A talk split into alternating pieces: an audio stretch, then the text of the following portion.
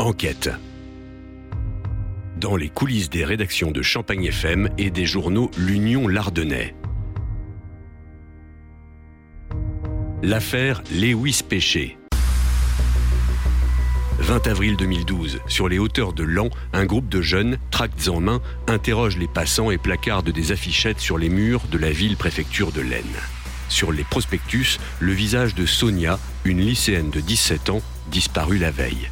Les gendarmes ont été prévenus, mais se veulent rassurants. Après tout, ce ne serait pas la première adolescente à faire une fugue. Alors, pourquoi les proches de Sonia semblent-ils si inquiets?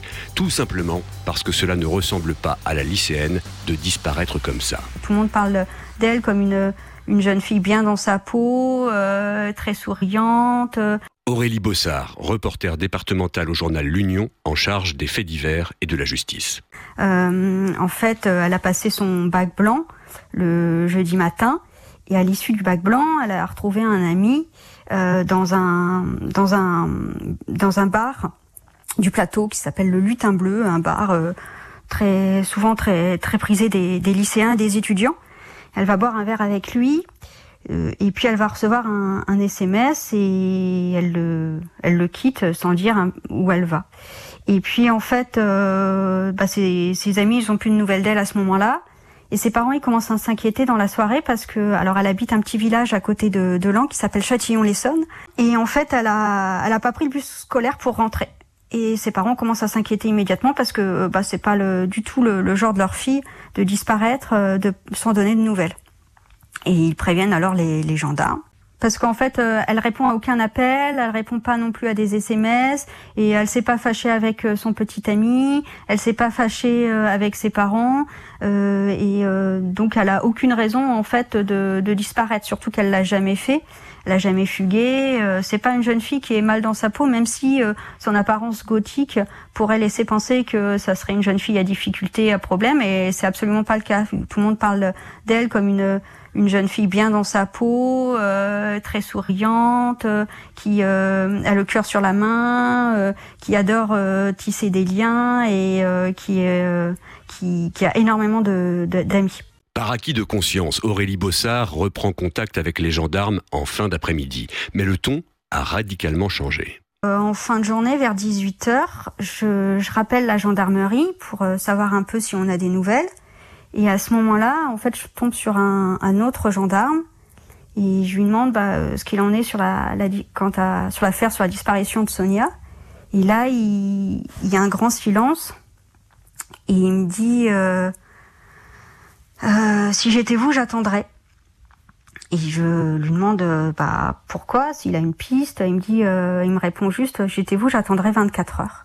Et je raccroche. Et j'ai pas le temps de réfléchir en fait à ce qu'il vient de me dire, que j'ai un collègue qui, qui rentre dans mon bureau et qui me dit euh, Aurélie, ça vaut ce que ça vaut, mais euh, sur le plateau, euh, tous les tous les bus sont déviés. Et il y a un, un, barrage qui est mis en place par les gendarmes. Et euh, là, je me dis, bah, c'est bizarre parce que là, c'est secteur police. Donc, euh, je prends mon appareil photo, mon calepin, puis je monte. Et là, effectivement, sur place, bah, je vois un gros barrage de gendarmes mis en place par les gendarmes et ils veulent pas du tout me parler. Et j'attends un petit peu. Et là, je vois arriver euh, les hauts gradés de la gendarmerie. Puis progressivement, je vois arriver euh, euh, le procureur de la République et sa substitut qui est de permanence, ainsi que le, sa, sa secrétaire. Là, je préviens immédiatement le journal. Je me dis, il se passe quelque chose de, de grave et je, demande au, au photographe de, venir. Et puis là, ça commence la longue attente. Pour les jeunes qui recherchaient Sonia quelques heures plus tôt, pas de doute, c'est bien le corps de leur ami qui a été découvert. Une information rapidement confirmée par le procureur de la République de Lan. Le procureur euh, dit peu de choses, à part qu'il confirme effectivement que, euh, que la victime, c'est bien la, la, jeune fille qui, qui était portée disparue. Il explique euh, qu'il euh, y a une personne qui est placée en garde à vue. Il explique pas comment cette personne s'est retrouvée placée en garde à vue. Il explique simplement qu'elle, que cette personne est un, un jeune de, de 18 ans, euh, un proche de Sonia, sans euh, détailler euh, la nature exacte des relations que la jeune femme pouvait entretenir avec avec cette personne. le procureur donne aussi l'indication que Sonia, le corps de Sonia porte trace de plusieurs coups de couteau sans donner le nom, sans dire exactement si ça pourrait être euh, euh, précisément la, cause du, décès. Et euh, il, il rentre pas plus en, détail, il donne pas non plus le mobile, s'il connaît le mobile, il dit juste que l'enquête suit son cours et que la garde à vue et les auditions se poursuivent. Aurélie Bossard n'en saura pas plus ce soir-là. Le lendemain matin, la journaliste retourne sur place avec un photographe pour tenter de comprendre ce qui s'est précisément passé. Et pendant ses recherches, le duo va faire une incroyable découverte. Euh, dans la matinée, je retourne sur place avec le photographe. C'est, euh, y a pas mal, c'est, un petit bois. Euh, et donc on s'enfonce dans ce chemin de terre et on se met à chercher en fait, voir si on trouve pas des indices des traces euh, du passage des gendarmes qui nous permettraient de dire bah, c'est là où a été euh, retrouvé le, corps de, la jeune femme. Et puis là, on entend un bruit, bruit fort. En fait, il y a un hélicoptère qui commence à survoler la, zone, donc on, on dirige vers l'hélicoptère qui vole à très basse altitude. Il y a un gendarme qui est dans l'hélicoptère et qui prend une série de photos.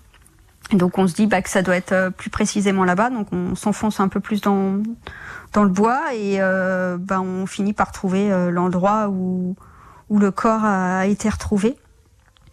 Donc c'est euh, en contrebas du, du, chemin, à peu près 40 mètres en contrebas du, petit chemin de terre.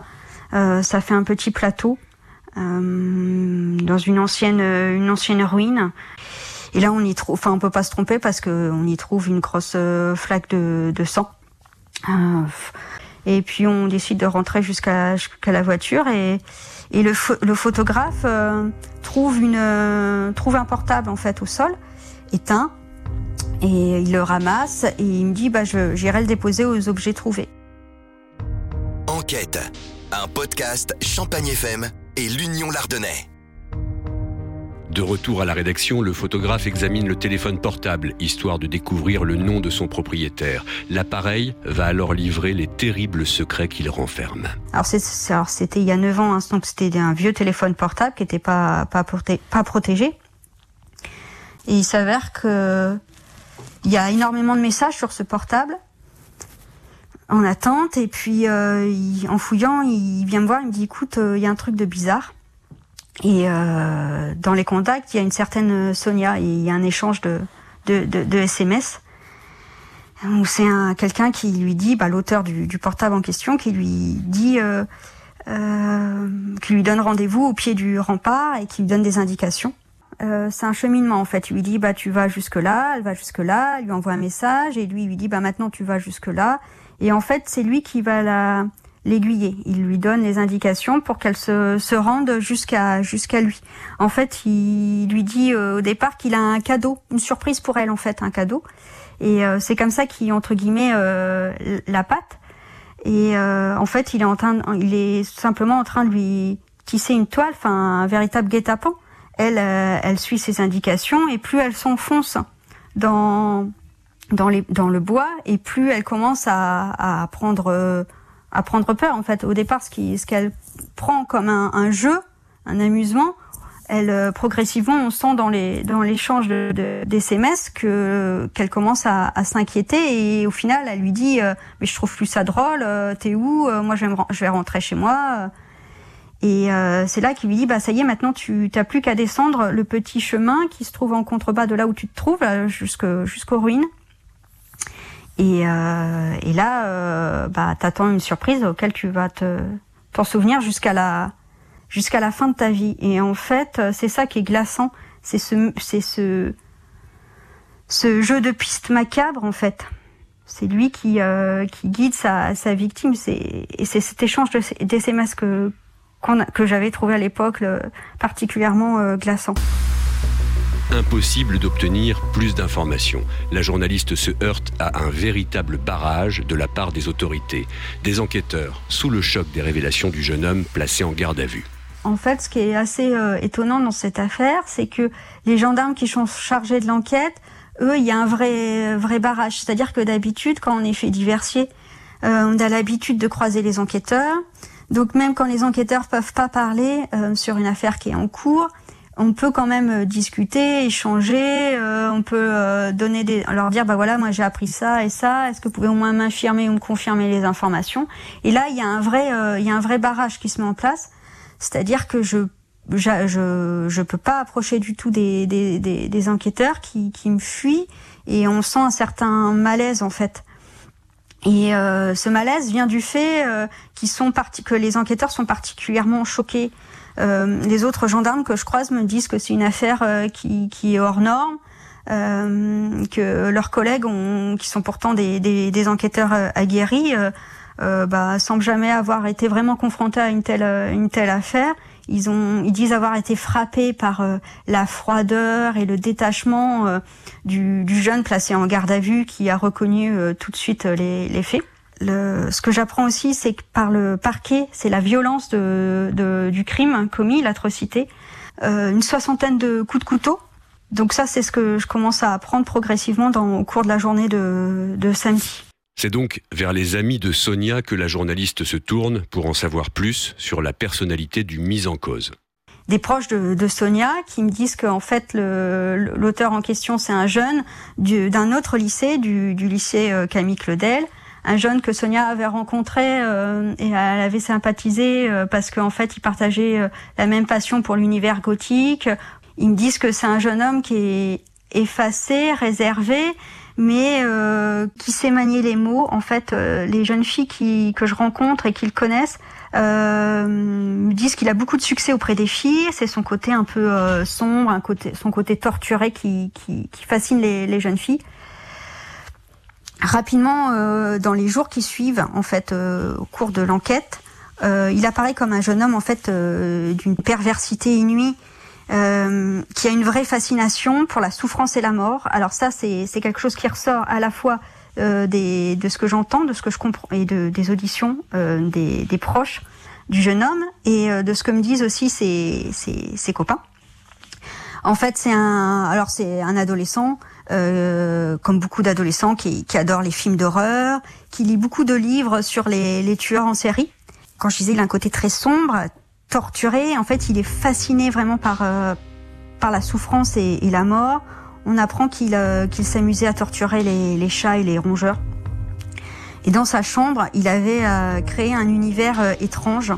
les murs sont peints en rouge avec euh, des dessins de lui euh, faits quand il était petit. Alors il y a un dinosaure, euh, il y a des dessins de peinture de ses, de ses mains, mais il y a aussi des photos d'animaux éviscérés et des dessins de, de monstres sanguinaires.